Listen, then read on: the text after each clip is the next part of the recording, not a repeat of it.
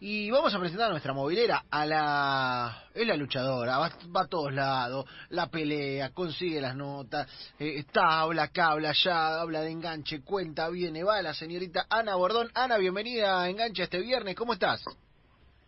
Hola, Seba, ¿cómo están? Bien, ¿vos? ¿Todo tranquilo?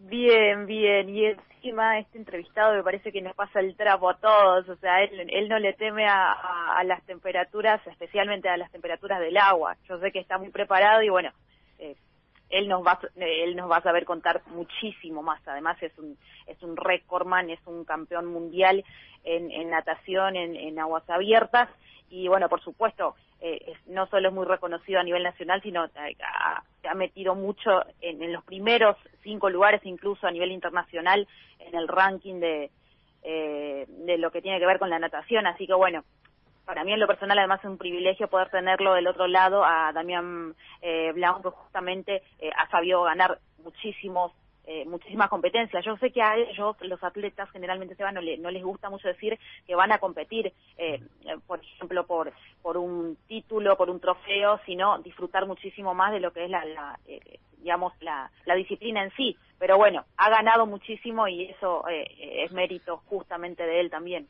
Eh, lo voy a presentar con cierta vergüenza, repito, porque, viste, uno se queja de la humedad, uno, viste, che, está nublado, qué poca ganas ahí de casa y el tipo barra y te cruza el río de la Plata nado. Damián, bienvenido a Enganche, el Club 947, acá Seba Varela, Ana Bordón y todo el equipo te saludan. ¿Cómo estás? Hola Seba, Ana, ¿cómo les va? Buenas tardes y gracias por la presentación, pero yo también me quejo de la humedad, de, de la lluvia. Pero hermano. la cuarentena, pero bueno. hermano, vos sos un superhéroe, te, te metés en agua gélida, estás preparado para otras batallas. Y la verdad es que a mí me da un poco de sal, ya lo, lo, lo sentiste en el arranque. Eh, ¿Viste? Pero un tipo que se levanta la mano y dice, hoy me voy a cruzar el río de la Plata y no me importa lo grado que haga, eh, yo la verdad me saco el sombrero para arrancar, de mínima.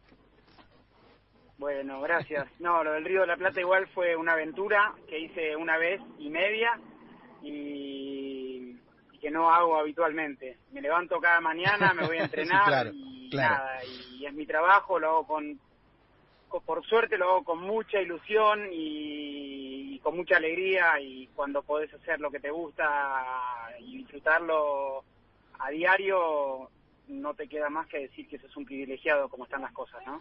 Está bueno, es verdad, es verdad. Damián, yo me quiero meter con algo que, leí por ahí que tiene que ver con, con tu origen en, en términos de lo que es la natación, que es un poco eh, la historia de muchos, eh, no, no digo nadadores, sino deportistas, pero también eh, eh, desde políticos, desde eh, militantes, de, de, de, un montón de, de grandes personalidades de la historia que a ver, no sé si de una carencia, pero por ahí desde, desde la idea de, de, de tratar de afrontar una realidad, eh, se meten en una actividad de riesgo. Eh, vos terminás yendo a la natación un poco por, por, por un tema de asma. Sí, yo, yo de chiquito eh, les recomiendan a mis papás eh, empezar a que empezar a practicar natación porque tenía problemas de los bronquios, mm. de asma y nada, mis viejos solamente me llevaron a una escuela de natación y después yo solito eh, me fui enganchando y en algún momento tuve que decidir si era natación o si era fútbol y nada, en ese momento tuve eh, un buen entrenador que eh, creo que casi que decidió por mí me dijo, pibe, o fútbol o natación y en fútbol posiblemente no juegues en ningún lugar, así que dedícate a la natación y eso hice. Claro, mirá vos lo importante que fue esa decisión que por ahí vos, claro, a cierta edad no le dabas la dimensión que tuvo después, porque uno cuando es chico elige sobre el marco, no sé, el disfrute, los amigos, de por ahí tengo más amigos acá, o por ahí ando un poquito mejor en esto, pero uno lo, lo elige como eh, una determinación de vida a esa edad, cosa que después se termina transformando, porque la vida te, te transformó en eso también. Eh, totalmente, totalmente. No, cuando, cuando arranqué con este camino, eh, primero que lo hacía para nadar en, en, pileta, no lo hacía para nadar en aguas abiertas.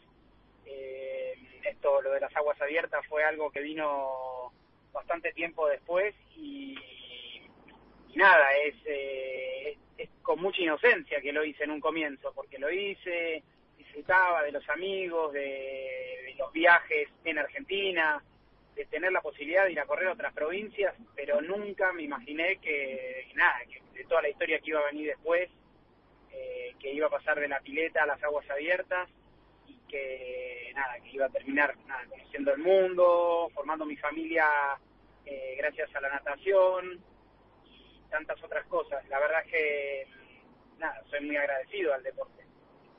Y la verdad que eh, eh, es un estilo de vida, me imagino. Eh, pero te quiero preguntar por, por esas horas. Digo, a ver, has pasado de, de la pileta a estos desafíos de aguas abiertas. obviamente la convivencia con el agua para vos es una recurrencia, pero lo hemos hablado mucho con tenistas. Esto de el tenista tiene ese minuto, minuto y medio, 50 segundos en los que tiene que hablar con el mismo entre punto y punto y en los que dialoga. Cuando estás en el agua, horas, hay diálogo, uno dialoga consigo mismo, es empujar, tenés tiempo para pensar, no. ¿Cómo vivís ese proceso en, en, un, en una proeza como la del Río de la Plata, pero, pero en otras eh, también? Digo, ¿Cómo se, se desarrolla eso dentro tuyo? Bueno, no, tenés, tenés, imagínate, tenés siete, ocho horas, nueve horas fue el Río de la Plata. El Río de la Plata, como dije al comienzo, para mí eh, fue mm, eh, sobre todo importante después por toda la movida que se generó, que yo nunca me imaginé, yo lo hacía porque, bueno, de chiquito tuve la chance de ir muchas veces en el barco, pensé alguna vez, bueno, tal vez podría cruzarlo, eh, y en algún momento, hace dos años, surgió la posibilidad, me contactan para promover una organización que realice este tipo de cruces, y lo hice sin pensarlo, ¿viste? No, no, y después se, generó una movida mediática increíble y que le dio mucha más magnitud de la que por ahí le había dado yo, porque para mí eh, fue, fue un nado que por primera vez me encontré nadando solo en un río eh, sin rivales, porque toda la vida me dediqué a competir en carreras y contra otra gente, y acá era una competencia contra mí mismo y contra la naturaleza,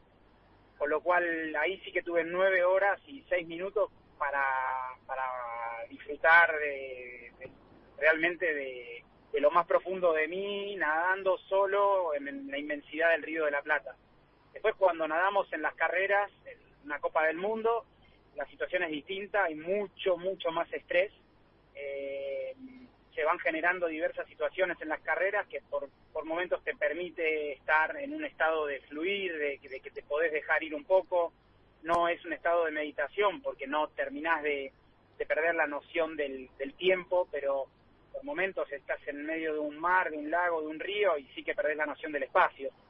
Y, y ahí sí que se generan muchos diálogos con uno mismo y es ahí donde especialmente eh, aparece esa famosa pregunta que alguna vez hizo Gaudio de quién lo mandó a jugar al tenis. Bueno, yo me pregunto muchas veces quién me mandó a nadar una carrera de ocho horas en agua fría, o, o cuando estoy nadando en la isla de Capri hasta Nápoles, son 36 kilómetros y llevo dos horas y miro para atrás y digo, ¿cómo no estoy comiendo una pizza en, Capri en vez de estar nadando acá, no? Está bueno, eh, está bueno, está bueno. Está bueno porque... y es mucho... Sí. Sí, sí, perdóname. No, decía que está bueno que también, eh, eh, lejos de romantizar, vos cuentes esas situaciones. Eh, esta historia de uno, viste, te, ve salido del agua y dice, pues este tipo ama. Bueno, todos vivimos con eso. Todos en algún momento nos preguntamos, ¿para qué carajo estoy acá? Digo, es, es algo normal incluso de la, dentro de las cosas que más amamos. Sí, sí, sí, absolutamente. Y lo mejor es naturalizarlo. Después cuando termina el día sea, yo cuando hago una carrera de 7 horas, 8 horas, tengo muchos momentos de, máximo sufrimiento, de máximo dolor y, muy lejos ahora, porque ya entiendo después de tantos años de este deporte, muy lejos de engañarme y saber que no todo va a ser disfrute, que va a haber momentos en los que voy a sufrir un montón, que la voy a pasar mal, pero que después cuando termina y ves coronado todo el sacrificio y todo el esfuerzo del día a día y de ese día en particular, eh, la sensación es única. Y eso es lo que después se convierte casi en algo cíclico y que querés volver a repetir y volver a repetir y que es muy difícil de, de frenar. Es, es tremenda eh, eh, el ciclo que contás, ¿no? El, del sufrimiento a la, a la, adicción, a la competitividad y a querer de vuelta, ¿no? Eh, digo, el, secreto de las cabezas de ustedes también está en que saliste y querés más, no saliste y decís, por fin terminó, yo esto no es para mí. es querer más todo el tiempo. Y eso es la pasión, y como siempre digo, la pasión mueve montañas, ¿viste? Y, y después, evidentemente, te tiene que gustar mucho. En mi caso, me encanta competir, me encanta competir y, y cuando disfrutás, o sea, ahora me lo, me lo tomo con más calma que hace 8 o 10 años, que, que si jugaba un partido de truco y, y perdía 30-29, por ahí terminaba caliente de verdad, ¿no? Eh, ahora, ahora, bueno, aprendí mucho, lo que lo que más te termina enseñando es la derrota, más que la victoria, ¿viste? Entonces, aprender mucho de, la, de las derrotas, de los fracasos, que son más que los que son más que las victorias. Claro. Y, y que te terminan enseñando. ¿Viste? Esa frase que dice que en el deporte, en la vida, ¿no? Es más importante la cantidad de veces que te levantás después de una derrota que, que propiamente después de, de la victoria. Así que, nada, disfrutando siempre, intentando disfrutar y intentando seguir, incluso después de 20 años de carrera, intentando seguir conociéndome, porque no dejo de sorprenderme de, las cosas que, voy viviendo. Estamos charlando con Demian Blaun, nadador de aguas abiertas, un animal completo, estamos aprendiendo, estamos eh, por momentos envidiando y por momentos eh, incrédulos. Lo voy a meter a Javi con una pregunta, después me voy a ir para Ana. Eh, Javi, ¿estás por ahí? Sí, tengo dos preguntas. Hola Damián, ¿cómo estás? Eh, Hola, la primera Javi, es... ¿qué tal? Buenas tardes. Buenas tardes. En, en, un, en un atleta de fondo, un maratonista, va subiendo Sí. las cargas a medida que va llegando el día. ¿Sí? Hasta que después deja de entrenar porque se tiene que, que concentrar para la carrera. ¿Cómo es eso en tu preparación? Si estás 10 horas nadando, ¿cómo es la carga de laburo para llegar a eso? Y la segunda es si alguna vez estuviste cerca de, de, de ahogarte. De ahogarme, eh, voy con la Sí. segunda primero y no, o sea, estuve en situaciones muy límites, no propiamente de ahogarme, sino que por ahí creo que lo que más me ha llevado al límite es el tema del frío, ¿no? Eh, en, en Canadá nosotros competimos cada año una, una etapa de la Copa del Mundo en un lago que se llama el Lac Saint Jean, es eh, cerquita de Quebec, y es agua que cae de, de hielo de las montañas. Oh. Ese lago tiene dos meses al año que está descongelado y el resto del año está congelado. Y nadé 17 años seguidos ahí. Este fue el primer año que no voy por la pandemia, obviamente todo fue suspendido. Es una Copa del Mundo muy, muy importante y cruzamos el lago, 32 kilómetros. Y ahí es donde más en peligro me he sentido en mi vida, pero no propiamente por haber sentido que me iba a ahogar, porque, no sé, por, por olas o por una situación, sino por el frío, porque el frío en un momento es tal que perdés mucho la, la conciencia y dependés mucho de la persona que va arriba del bote que te acompaña eh, cuidándote, ¿sabes? Así que el máximo peligro que sentí siempre fue en Canadá y fue producto de la hipotermia que me hizo terminar eh, me hizo terminar muy muy jodido unas cuantas veces, pero después nunca tuve otro, otra otra situación, o sea, malestares, descomposturas, esto es eh, normal dentro de nuestro deporte y, y se asume. Ahora lo del frío, bueno, es una vez al año y, y no es que uno, uno lo puede preparar un poquito mejor, un poquito peor, podés hacer aclimataciones, podés tratar de ganar un par de kilos para llegar como más mejor preparado, pero cuando el frío penetra en el cuerpo muy difícil ya, muy muy difícil sacárselo de encima y yo terminé muchas veces, muchas veces en 30 grados o 29 grados en esa carrera de temperatura corporal y eso es, es complicado. Uf. Y, y la, la primera pregunta, eh, bueno, yo nado carreras de 8 horas, 9 horas, como te podés imaginar, nunca en un entrenamiento hago 8 horas o 9 horas seguidas. Eh, entreno entre 10 y 11 y a veces hasta 12 veces a la semana eh, en el agua. O sea, todos los días es en doble turno hasta el sábado y por ahí el miércoles hago un, solo uno y el, y el sábado hago uno y el domingo por ahí voy a la mañana a la pileta y hago un, un trabajo regenerativo. Eh, y dependiendo de la época del año en la que estamos, voy a tener más o menos carga. El promedio de nado de la semana normalmente son 80 kilómetros, 75, 85. Semanas de carga hemos llegado más de, más de una vez, muchas semanas, a más de 100 kilómetros semanales. Eh, y después, dependiendo del momento, más carga, menos carga, y cuando hay menos carga se juega y se trabaja por ahí, se intenta buscar más intensidad. Pero nunca, mm, nunca nado, no sé, si voy a nadar una carrera de seis horas, no es que practico esa distancia.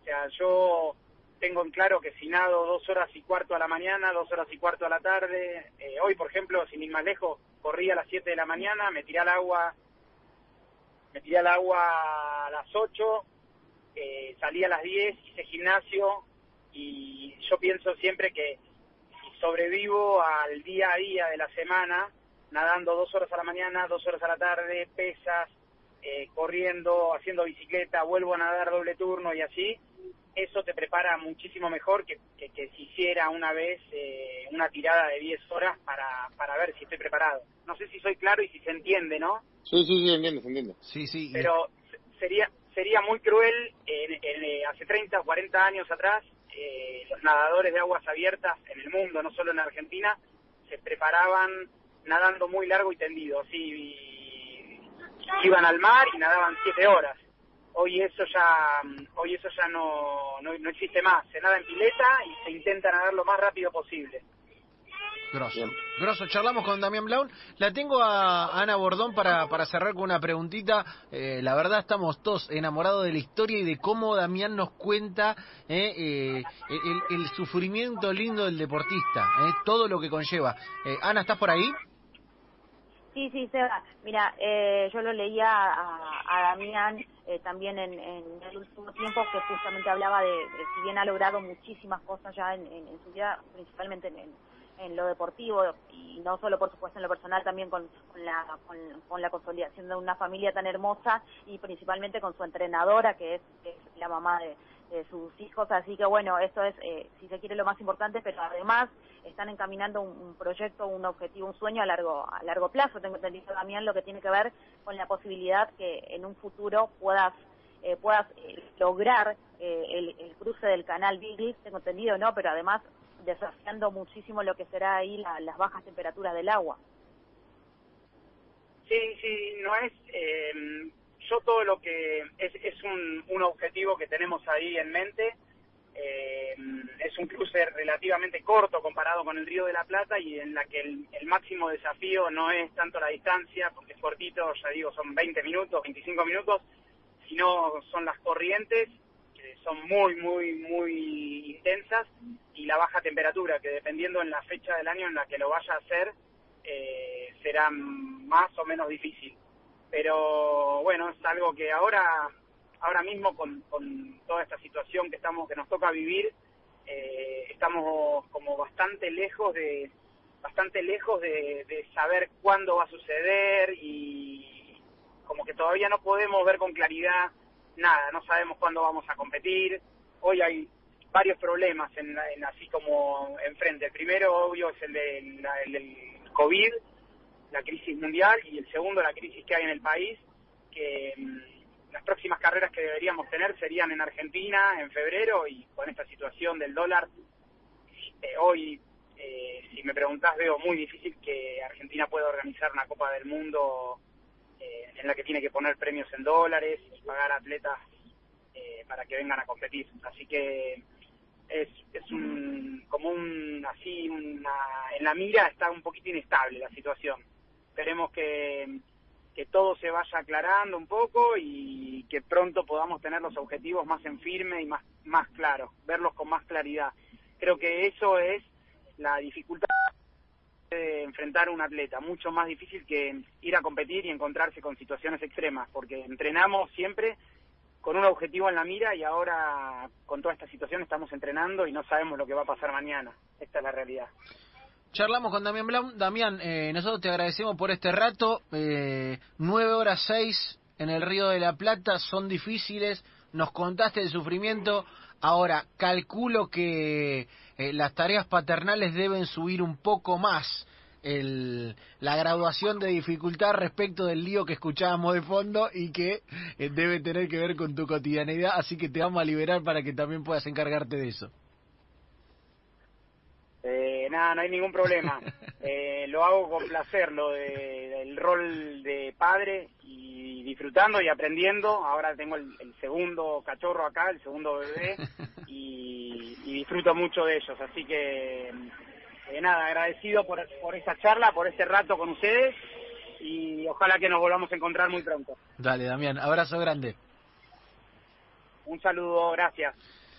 Señores, pasó Damián Blanc por aquí y nosotros estamos tratando todavía de dimensionar lo que el tipo hace. Ana, eh, impecable, eh, la verdad, un lujazo la nota. Eh, te lo recontra agradecemos. Ahora, a mí, a mí, que me da frío ponerme hielo en la rodilla, esto me, me, me dejó liquidado, Ana, eh, me dejó en jaque, total, total, total. No, y tiene, tiene desafíos por delante, no lo quiso admitir porque los atletas no lo admiten generalmente, que es una competencia, es un desafío para él y bueno, yo creo que lo va a lograr porque además tiene el acompañamiento que es más determinante que todos, el acompañamiento de la familia, la esposa que lo entrena, así que qué mejor que eso.